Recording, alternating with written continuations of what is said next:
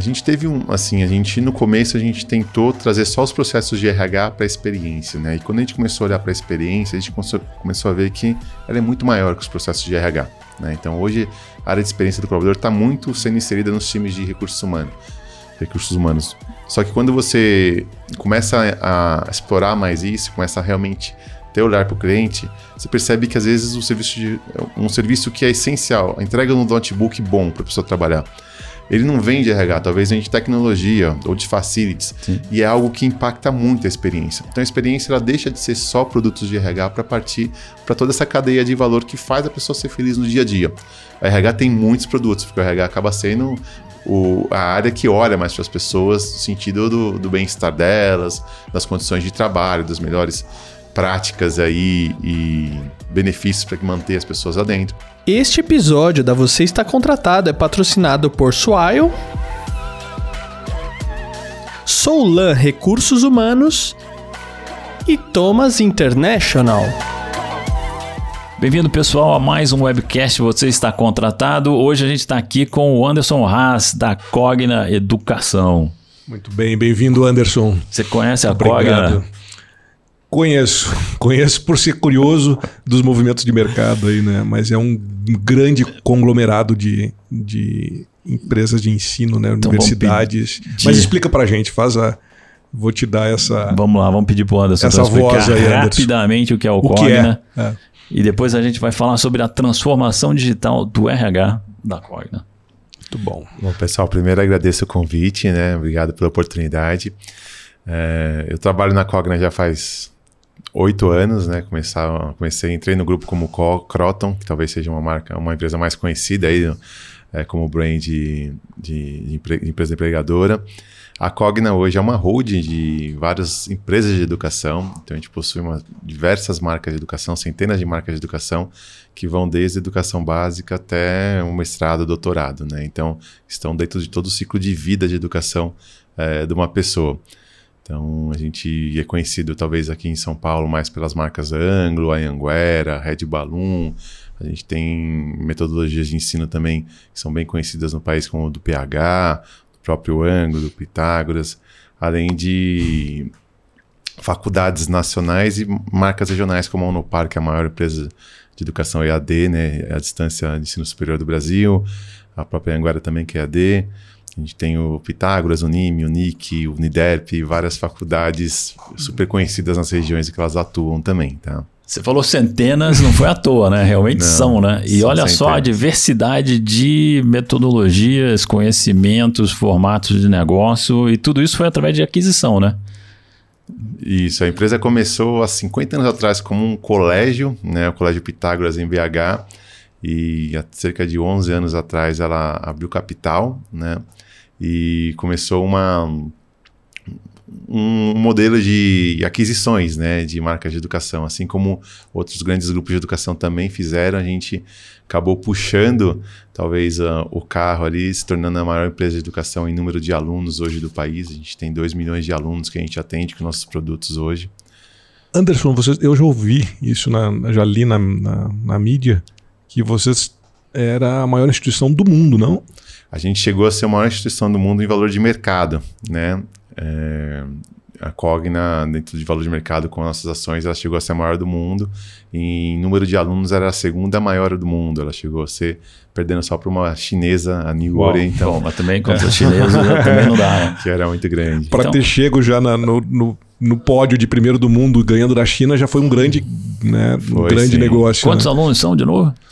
Hoje a gente tem em todos os nossos produtos né, mais de 2 milhões de alunos. Ah, então, e quantas pessoas trabalham no grupo?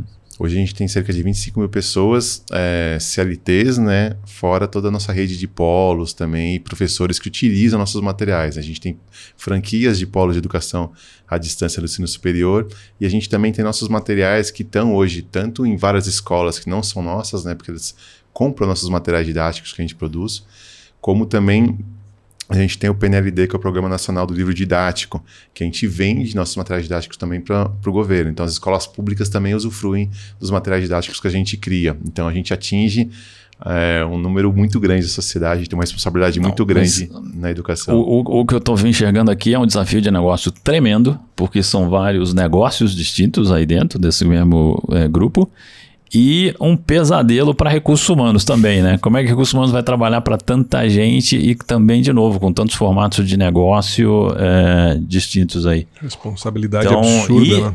Além disso, né, some-se a isso a complexidade de vários grupos terem sido adquiridos nos últimos anos e incorporados. Cultura, né? Então tem um. É, exatamente, tem muita coisa aqui. Como é que foi passar por essa jornada toda, Anderson? É, eu acho que a gente, na Cogna, a gente tem um espírito muito assim, movido a desafios mesmo, sabe? Eu acho que o pessoal que trabalha lá ou que permanece na empresa, eles têm no DNA, no sangue, essa questão do desafio. E a gente vive em constantes desafios, muito pautados aí por essas mudanças que vocês citaram, né?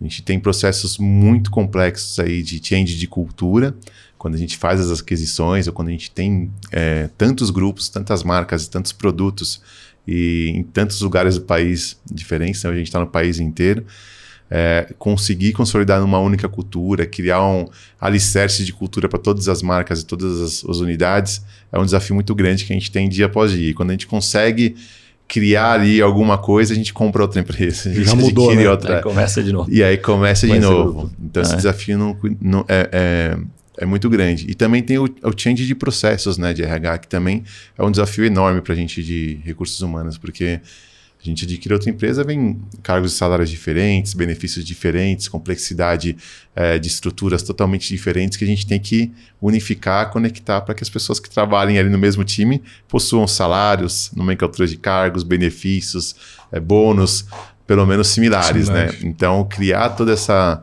esses, essa governança de change aí, também de processos, além da cultura, é um super desafio que a gente tem desde sempre lá na empresa. Uhum. E o RH da Cogna é um dos poucos que eu conheço que realmente pode se dizer ágil e digital. Então, fala um pouco dessas características do que é um RH ágil e da jornada, como é que vocês chegaram lá? Bom, a gente se orgulha muito de, de se considerar um RH ágil e a gente acredita que a gente é mesmo um RH ágil, bem digital hoje, por alguns fatores, né?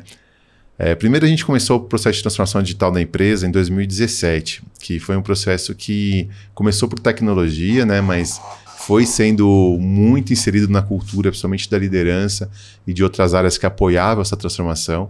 O RH era uma das grandes áreas que apoiavam toda essa transformação.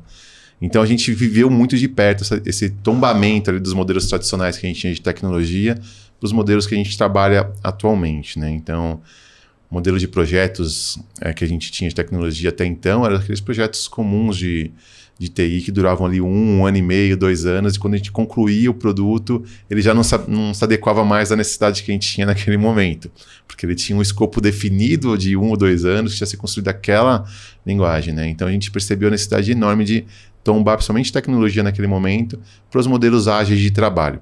Então, com entregas a cada 10 semanas, com uma estrutura é, metodológica que acompanha e de governança que permitia que todo mundo entendesse o que estava acontecendo em cada uma das áreas. Então a gente tinha, a gente utilizou o SAFE na época que é o modelo de governança de, de trabalho ágil, né?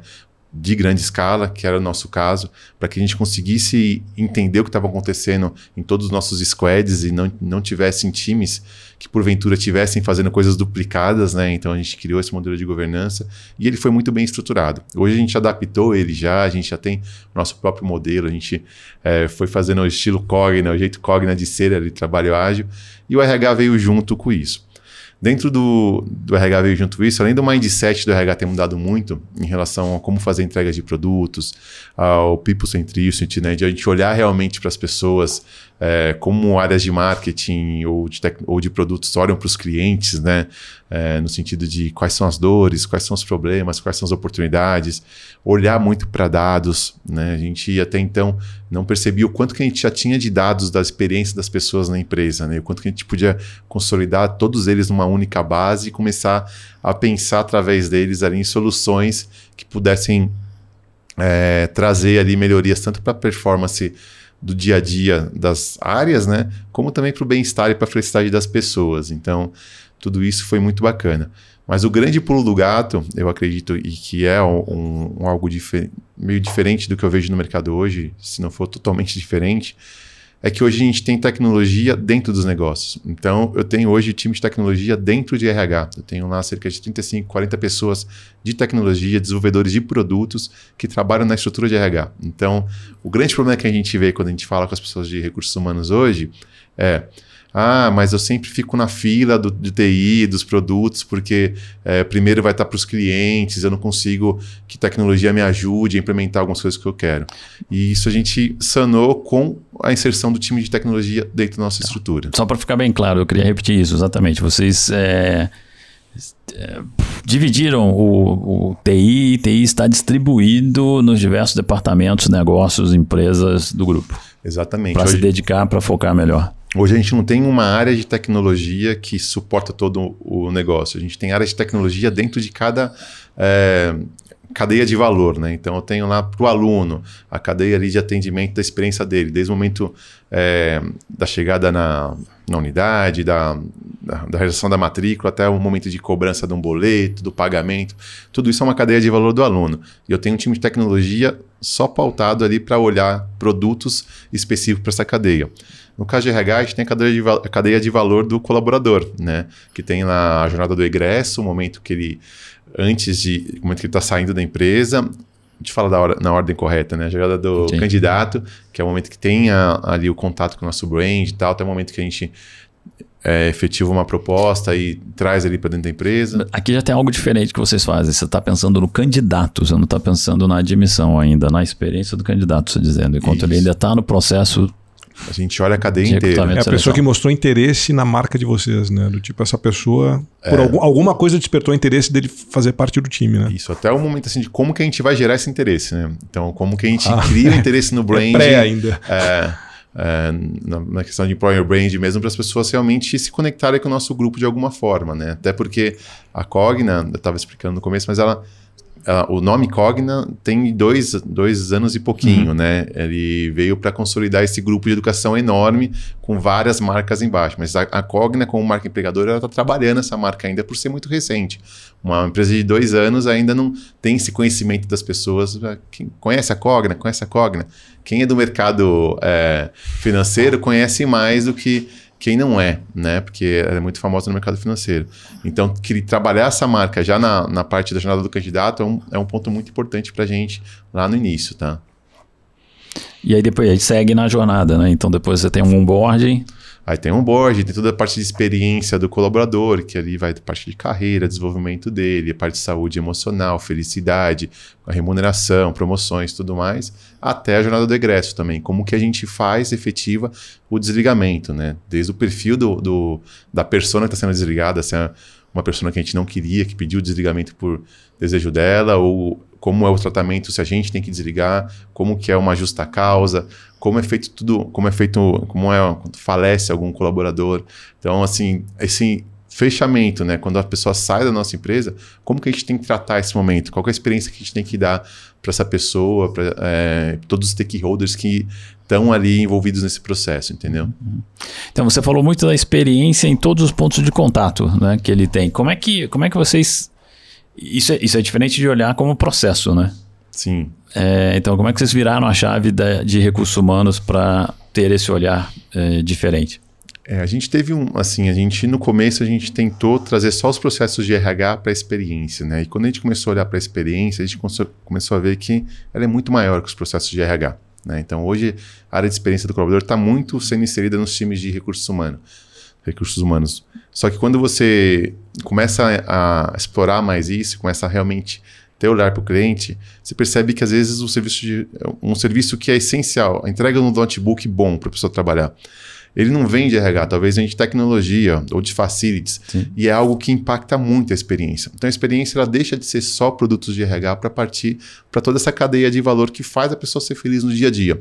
A RH tem muitos produtos, porque o RH acaba sendo o, a área que olha mais para as pessoas no sentido do, do bem-estar delas, das condições de trabalho, das melhores práticas aí e benefícios para manter as pessoas lá dentro, mas toda a experiência que ela está envolvida, desde como ela, quando ela sai de casa até vai para o trabalho, se ela tem o fretado, se ela tem uma, uma linha veicular, se ela tem instrução para isso, se a pessoa tem uma deficiência física, se a pessoa tem uma deficiência visual, como que ela chega no escritório, se ela é bem recebida ou não. Então, Nossa. desde a chegada do escritório até a saída, a gente olha para tudo isso. Então, o grande desafio ali foi como que a gente começa, começa a conectar as outras áreas, né? Para falar, pessoal, agora eu não sou só RH, eu olho para a experiência. Vem cá comigo que a experiência com a sua área não está sendo legal.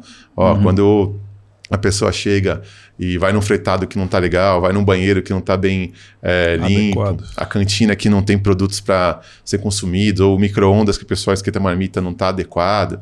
Tudo isso impacta muito no dia a dia, às vezes produtos que a pessoa usa todos os dias no escritório, né? É, então, tudo isso faz parte hoje da experiência. Então, a gente fala que a experiência é muito maior que só os produtos de RH. Agora me surgiu uma, me deu uma curiosidade aqui. E essa responsabilidade do RH está restrito à estrutura de back-office, de apoio, o que, que é a Cogna? Ou, por exemplo, né? eu como aluno de uma universidade do grupo Cogna e, e não tenho acesso, né? meu acesso está dificultado, o banheiro não está limpo, a cantina não está bem estruturada, isso também envolve o dia a dia de vocês? É, hoje... Não, até, até onde vai essa relação de vocês com essa experiência? Né? É, a gente, na, de, é, da área que, que a gente cuida de RH, é mais voltada para o colaborador mesmo. Tá? Para o funcionário. Mas a gente tem a área de experiência do aluno que olha para toda essa experiência sim. Então, eles têm o trabalho hoje de olhar toda a experiência. Que a gente fala do digital, né? Tanto a física como o digital é, hoje, porque não tem mais só a experiência física, né? Eu falei uhum. muitos exemplos aí de experiências é. É, físicas, né? Físicas, presenciais. Mas tem toda a plataforma que a pessoa acessa, o e-mail que ela recebe, a quantidade de e-mails que recebe, se as informações estão congruentes. Um exemplo que eu sempre uso muito, assim, sabe, para quando eu falo com os times de RH, para ver assim, se realmente a gente está olhando para as pessoas. É o modelo que a gente oferece de Olerite. Olerite talvez seja o produto mais famoso do RH. E quando deixa, você vai ler, ninguém um entende. Quando você vai ler, ninguém entende, né? Deixa é. eu te falar um negócio. Eu trabalhei cinco anos numa empresa e em nenhum dos 60 meses eu abri o Olerite. Eu não abri o Olerite, porque eu sabia que eu não ia entender. Então. E olha o que é pior, eu, eu era o responsável por RH, né? É. Foi um problema que eu ignorei completamente. Eu simplesmente ignorei o problema, nem abrindo o meu próprio. Porque ele, ele entra assim, é, ele entra na nossa rotina, a gente é nem percebe. É indecifrável também. É indecifrável. a maneira que a gente hoje construiu as informações lá, que entra do que sai, né? Os descontos e os proventos tal. Só, só as palavras já são horrorosas, né? Da maneira que a gente Provento. coloca. É, é, começou. É. não, não tem a clareza de... Olerite. É, e quando vem o desconto Olerite é o sobrenome do sujeito que inventou a máquina, assim... Exatamente o nome. E aí você vai perguntar o desconto do assistência médica. Não explica da onde vem aquele desconto, de que exame que foi feito, ou o desconto das as férias, os avos das férias. Ninguém entende os avos das férias. Avos, é. é. tipo, ah, você tem tantos avos aí que foram descontados agora, deu outro no próximo e mês. E as regras são diferentes para avos de férias e avos de. de que mais que tem avos? Sei lá, tem qualquer coisa, não importa.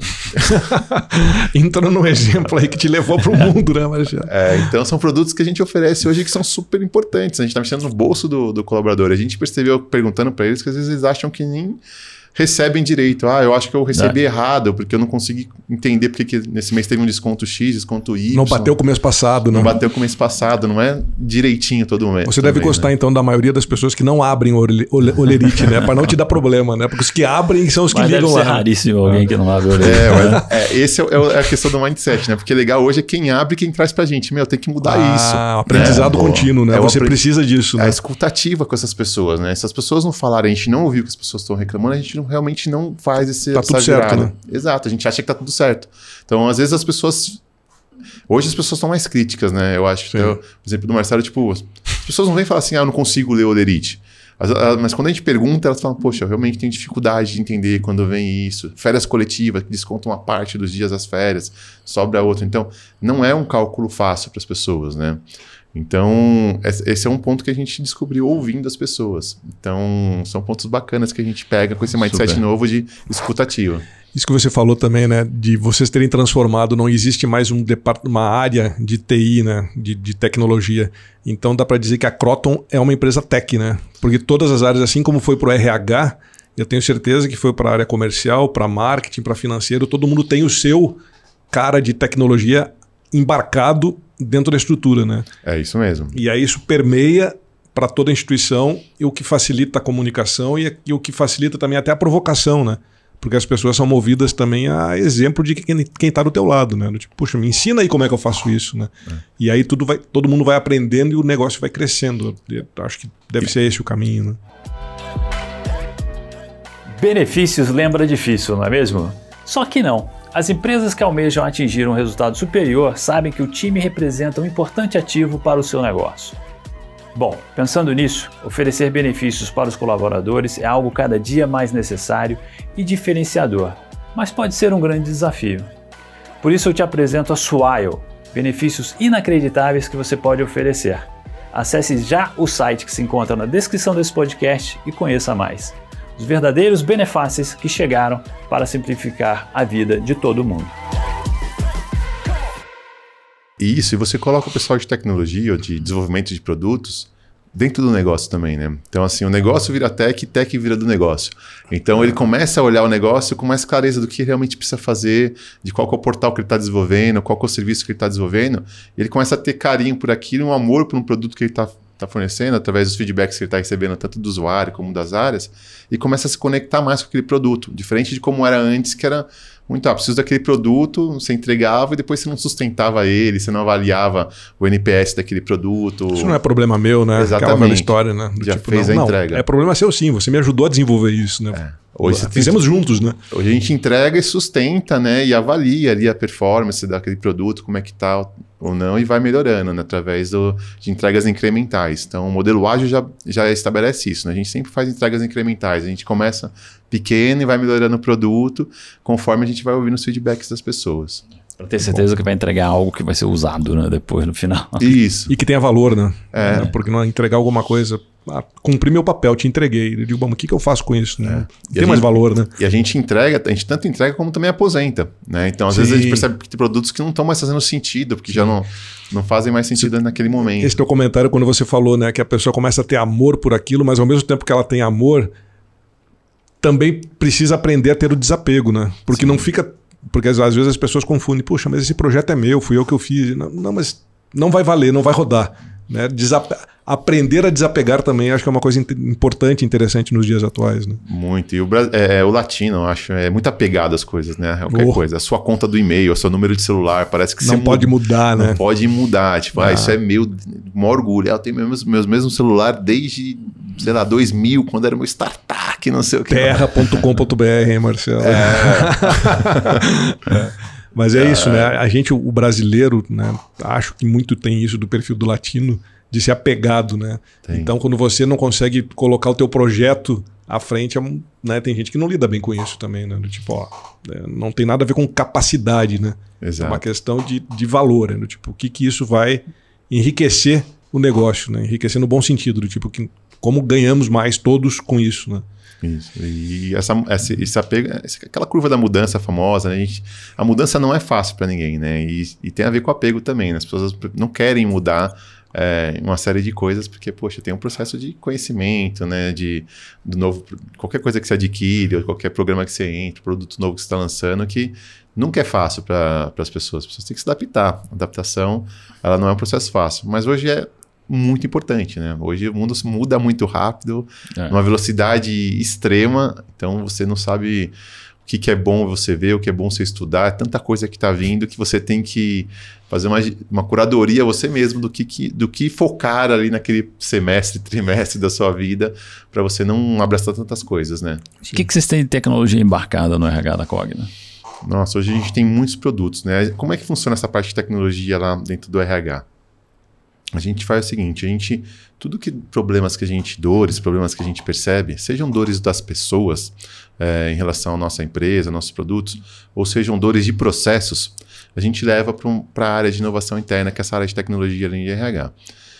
As, o time de tecnologia avalia, né? Fala, poxa, esse é um produto que realmente a gente consegue fazer aqui internamente, a gente consegue desenvolver e tal é, vai entrar num backlog ali que vai entrar de acordo com as esteiras de entregas que a gente já tem ali a cada 10 semanas, né? E a gente vai priorizando a cada 10 semanas o que, que vai ser entregue nas 10 semanas seguintes. Ou o time de tecnologia fala, poxa, isso daqui eu não vou conseguir abraçar, a tecnologia ela é muito complexa, sabe? o produto não está dentro do nosso conhecimento, a gente vai para o mercado, a gente vai para o Open Innovation. Então a gente tem as parcerias com startups, né? A gente ficou um tempão ali como parceria, na parceria com o Cubo, uhum. agora a gente está com a Distrito. Então a gente tem um hub enorme de startups que nos apoia nesses problemas. Então eu, eu levo esse desafio, poxa, eu não consegui resolver internamente, eu levo para esse pool de startups, ó, tem um desafio aqui de conectar o meu organograma com carreira e vagas internas aqui para fazer um único produto. As startups veem esse desafio e jogam para a gente os produtos que elas possuem. E a gente traz também startups para dentro. Então a gente tem tantos produtos que a gente cria internamente com nossos times, como startups que se conectam no nosso pool de ferramentas hoje para os colaboradores, né? Tentando criar uma única experiência digital, que é o mais importante dentro desse conglomerado de, de produtos de tecnologia dentro da empresa.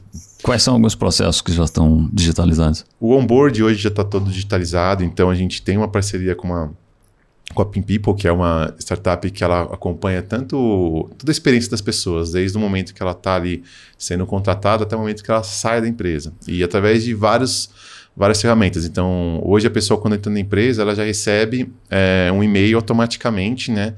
É, para ela, que não é o RH que está mandando, é a máquina que está mandando para ela. Então fala, Marcelo, seja bem-vindo à empresa, tem toda uma mensagem de boas-vindas tal, vou te acompanhar durante o tempo. E essas pílulas de e-mails vão automaticamente para o e-mail dela nos, nas datas que a gente é, definiu lá. Então, primeiro dia, depois no 15 quinto dia, trigésimo, quadragésimo quinto e nonagésimo dia. E dentro dessas pílulas já vem um link para a pessoa avaliar como é que está sendo o onboarding dela, se ela foi bem recebida, se ela entendeu, recebeu todos os, é, os equipamentos necessários, se o líder dela é, recebeu ela bem e passou as informações necessárias, se o bud dela, que é o cara que recebe ela e apoia ela nesse processo de, de integração, também está apoiando ela devidamente. E a gente vai monitorando ali como é que está a experiência das pessoas no onboard. E depois do onboard, que é esses primeiros 90 dias que a gente considera, a gente também faz isso automaticamente, uhum. partindo do D0 que tem lá na folha de pagamento, com pílulas automáticas, automáticas de e-mail que além de se manter conectado com as pessoas, também trazem toda hora insumos com esses cliques que elas podem dar para a gente e avaliar o momento delas lá. Estou feliz, não estou feliz. A gente tem perguntas estratégicas para a jornada da pessoa inteira. Então, as perguntas que vão para o Marcelo, que está dois anos na empresa, são diferentes do Anderson, que está oito.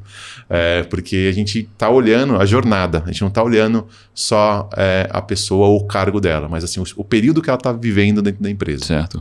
Dados, dados, dados o tempo todo sendo imputado para vocês, né, tomarem as decisões em cima de dados, né? É, e aí a gente consegue, consegue identificar um pouco ali qual que é o período que as pessoas estão ficando mais desengajadas, qual o momento que a gente tem que abraçá-las melhor, onde que a gente tem que dar um reconhecimento. Porque hoje a gente olha muito assim, as pessoas reconhecendo bastante no onboard, né? Chega, ganha um kit com um monte de coisa, ela todo é, mundo posta no LinkedIn. Isso é legal, todo caneca, mundo coloca né? fotinha, é, caneca, caneca, mochila. E, é. e depois, né, que a pessoa entra. Quão é importante a pessoa que já está há 4, 5 anos trabalhando bastante, em detrimento da primeira, que às vezes a pessoa está recebendo um monte de coisa entrando e a pessoa que está lá um tempão não recebeu nada, não está recebendo nada. Então, o que a gente está fazendo? E fora isso, na jornada das pessoas também, né? A pessoa que está voltando de uma licença de maternidade, ou que anunciou que está grávida, que, como é que a gente trata isso? Como é que a gente manda uma mensagem bacana? Como que a gente consegue colocar no nosso programa de gestantes para dar o apoio é, fundamental para esse processo da pessoa?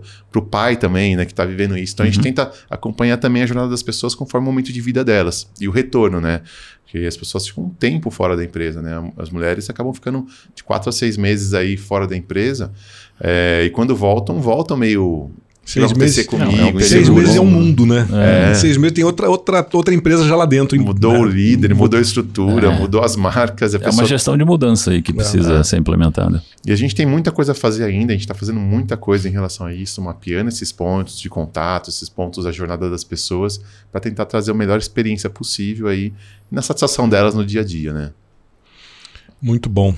É, vocês da onde vocês é, se abastecem, né? O benchmarking de vocês de um negócio tão grande, tão da onde vem tudo isso, né? Porque vocês também buscam nas startups no mercado não tem limite. Como é que funciona esse dia a dia? Isso que eu fico pensando assim, como é que vocês gestionam isso, né? Porque inovação e criatividade é uma coisa que não tem limite, né? É além fronteira. E aí, da onde que vocês é, se abastecem? Pergunta, é, isso é legal, porque você perguntou benchmarking, né? Mas é. eles estão eles estão eles estão na ponta, né? Então não tem Exato, muito com quem aprender. Ou tem. Como é que é, vocês Eles estão asfaltando agora via Assim, a gente tem, a gente tem alguns bens que a gente faz, sim. A gente gosta muito de falar com o mercado. Eu, eu particularmente, gosto de, de ver o mercado.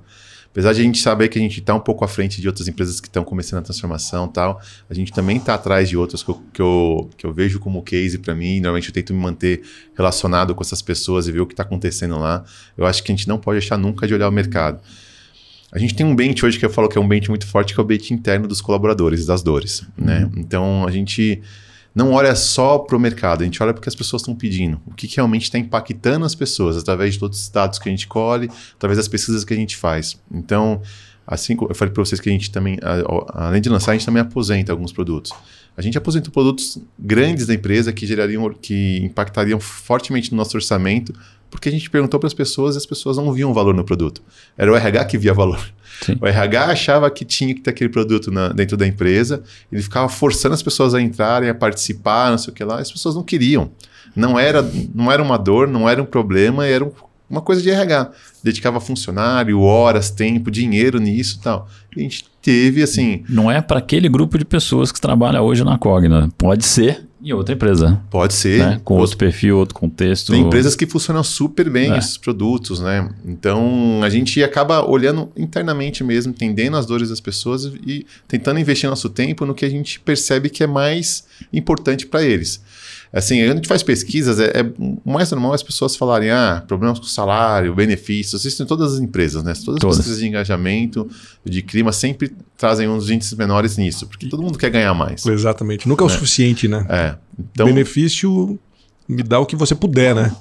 A, gente tenta fazer o máximo para tentar é, deixar as pessoas satisfeitas com isso, mas a gente, além disso, tudo que a gente que vem é, de insumos, assim, de dores das pessoas, a gente tem que trabalhar realmente com produtos físicos e digitais ali que tentam conectar mais as pessoas. Alguns a gente erra, outros a gente acerta. A gente está acertando mais do que erra, mas a gente erra bastante também. E também faz parte desse mindset no osso de testar, errar, aprender e corrigir, entendeu? Uhum.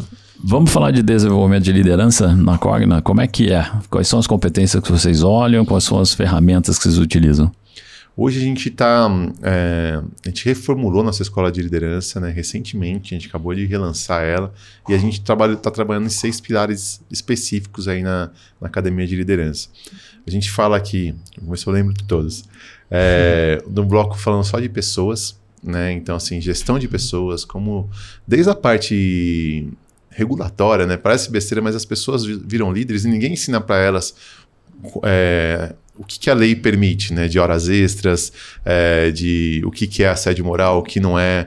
Todas essas questões legais que às vezes podem uhum. gerar problemas trabalhistas para a gente, não são ensinadas quando as pessoas viram líderes. Então, desde a parte de gestão de talentos, de dar feedback, as coisas mas assim, trabalhar através dos outros, mas até a parte legal também está dentro desse pilar é, de pessoas. A gente tem um específico de de clientes, né? Então, assim, seja cliente interno, cliente externo, mas é, é olhar para o cliente. Então, aí entra a questão de dados, é, de dados, desculpa, de produtos digitais, de personas, de mapeamento de jornada, de cadeia de valor, tudo isso dentro dessa parte de produtos. A gente tem mais um pilar que é só de dados, então data-driven, capacidade analítica, como você cria dashboards, a gente tem tantos técnicos como também interpretativo que fala somente de dados. A gente tem um pilar só de negócios. Então, assim, o que são nossos negócios? Né? O que a gente faz?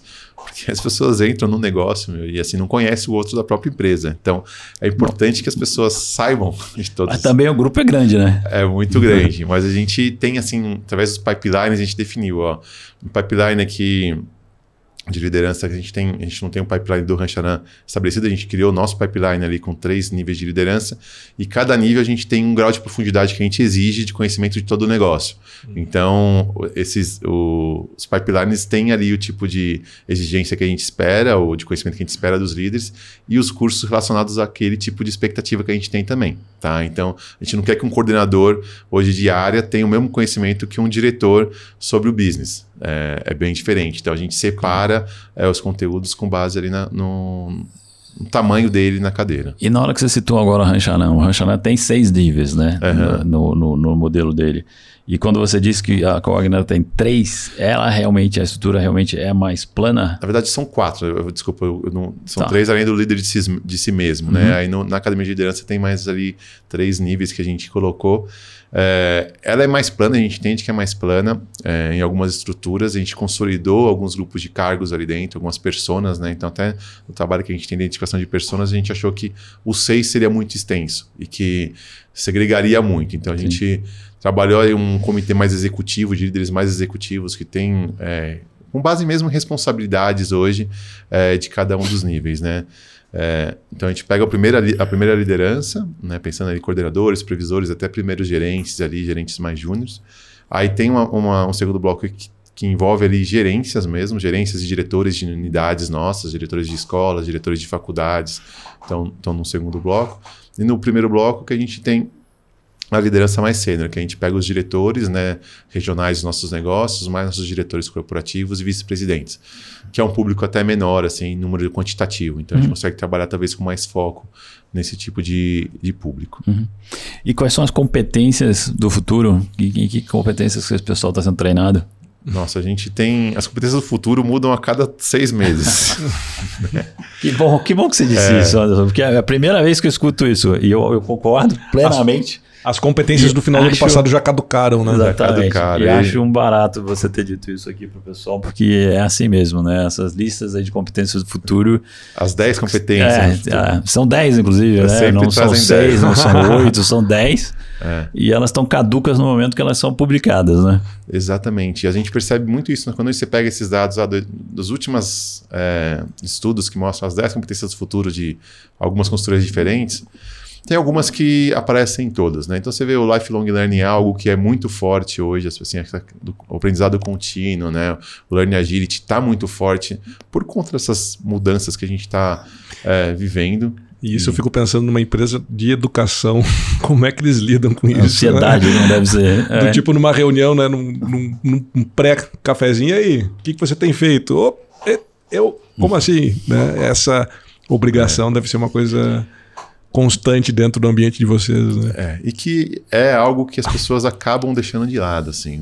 As pessoas às vezes é, elas ficam tão imersas no trabalho que muitas vezes esquecem de reservar um tempo para aprender, para ouvir um podcast, para entender, para ler um livro, porque elas estão pensando na execução, no processo, nos problemas dela, dos times delas, tal. Então, operacional, né? No operacional. Então, é, é um grande desafio para quem trabalha com educação corporativa, quem trabalha com, com educação, é, principalmente líderes mais sêniores, de formar essas pessoas. Eu sei que quem trabalhou diretamente com isso tem um desafio muito grande de conseguir um tempo na agenda deles para fazer isso. A gente fala muito também da questão de inovação, né? E quando a gente fala em inovação, a gente pega toda essa parte de produtizar nossos serviços, assim, de entender que tudo hoje é uma plataforma digital, tipo uma relação, qualquer tipo de relacionamento que a gente tem com, com clientes está dentro de uma plataforma que tem serviços físicos digitais, então a gente quer que as pessoas, somente a liderança, se conecte com isso. E para os públicos mais baixos, assim, poxa, a gente tem que se digitalizar, né? Então você imagina para a gente o desafio que foi professores começarem a dar aula online. Né? Eu, eu tenho milhares de amigos que têm filhos, ou milhares de amigos que estudam em faculdades, que eu só fiquei só ouvindo eles metendo pau nas faculdades, nas escolas, nesse período de pandemia, né? Uhum. Ah, tem que diminuir o valor, é, é. é um absurdo, porque agora eu estou em casa, Nossa. não estou pagando... Imagina teu telefone, né? É, no momento de pandemia. Eram discussões muito, assim, engraçadas, né? Com o olhar do cliente. Uhum. Só que é um Sim. olhar bem diferente do negócio, né? Porque o negócio continua com a estrutura lá, com os times, com as pessoas lá, com a infraestrutura que investimento alto, né? investimento de tudo continua lá. Então, cortar simplesmente, tipo, os professores continuam dando aula lá e a tecnologia veio, tem que investir em tecnologia para é. conseguir chegar na casa dos outros. Então, é um, são olhares diferentes, né, do, do, cliente e do negócio, só que tem que ser congruente em algum momento. E a gente teve que fazer um trabalho enorme com professores, assim, no sentido de de digitalizá-los. E eles foram super-heróis, sabe? Assim, você, de um dia para o outro, você tem que começar a dar aula online para crianças, é. ou então para alunos assim, de ensino superior, que pra também... Cada público vai ser diferente, né? É, porque ao mesmo tempo que a gente fala, ah, criança não para quieto. O, o adulto, ele põe lá o, o, o vídeo, tá vendo o YouTube, tá vendo o e-mail, tá vendo ao mesmo tempo um monte de coisa na, atrás da tela que o professor, para conseguir é, atrair a atenção Trazer para dentro da sala de aula, né? É muito difícil fazer as pessoas participarem, né? É, é, você não tá, as pessoas desligam a câmera, você não tem obrigatoriedade. Então, é um desafio enorme que eles tiveram e que eles estão ainda tendo, né? E estão se desafiando a é, cada vez. E que vai estar tá aí, tá, vai fazer parte agora, né? Esse é. híbrido é. A gente falou, vamos fechar aqui agora, Anderson. A gente falou de. Lá no início você falou de curadoria e que tem muita coisa acontecendo o tempo todo, e você está numa instituição de educação que é, um, é, uma das maiores do mundo, né? Como é que você, Anderson, faz a tua curadoria do que você dá atenção, o que você quer estudar?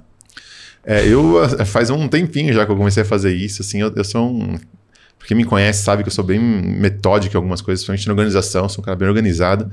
E eu percebi que um momento estava estudando muita coisa ao mesmo tempo. E isso estava tirando meu foco e eu acho que a profundidade de algumas coisas que eu estava estudando. Então eu, eu, comecei a ter assuntos trimestrais, assim, ó, esses três meses eu vou trabalhar, este é algo que eu preciso aprender, preciso ouvir, preciso entender, tá mudando. Então a cada três meses eu, eu me dedico a alguma coisa. Que legal. Né? Então, é quase tive... como se você fosse numa universidade e se inscrevesse em alguns cursos que né, trabalham por quarter. Exatamente. É. Quando você vai buscar esse tipo de conteúdo, você acha muita coisa hoje, sabe? Gratuita, coisas pagas, assim, profissionais, benches, ou podcasts, tem muitos. Eu, eu corro, então eu vou ouvindo podcast enquanto eu corro e para mim é uma terapia, porque eu tô aprendendo e fazendo exercício ao mesmo tempo. É, com não... certeza você escuta o nosso, né? Escuto de vocês, com certeza.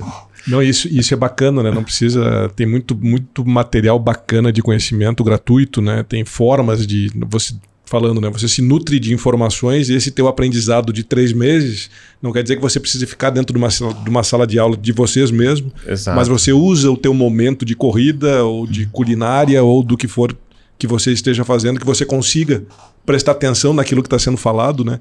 E vai absorvendo o conteúdo, né? Eu acho que é. E eu sou um privilegiado também, né? assim, disso, é, é porque eu trabalho em empresa de educação, é. né? Então tem muitos pensadores, educadores, gente brilhantes que trabalham comigo, que eu posso consumir muito deles. Então, ah. às vezes, uma conversa com, com um professor, com um diretor de unidade, com um profissional ali da área de educação, é, é para mim vira quase uma aula de MBA, uma reunião de uma hora particular, sabe, um bate-papo, um café. Então, eu me, eu me considero um privilegiado hoje no ambiente que eu trabalho, é, com tantos pensadores, tantas pessoas brilhantes. Muito bom esse reconhecimento, bacana. É. Muito obrigado, Anderson, pela sua participação aqui conosco. Obrigado, obrigado, Anderson. Obrigado a vocês pela oportunidade. Precisando, contem comigo. Joia, tá obrigado. combinado. E super obrigado a você que nos assistiu também. A gente se vê num próximo episódio. Este episódio da Você Está Contratado é patrocinado por Swile, Soulan Recursos Humanos e Thomas International.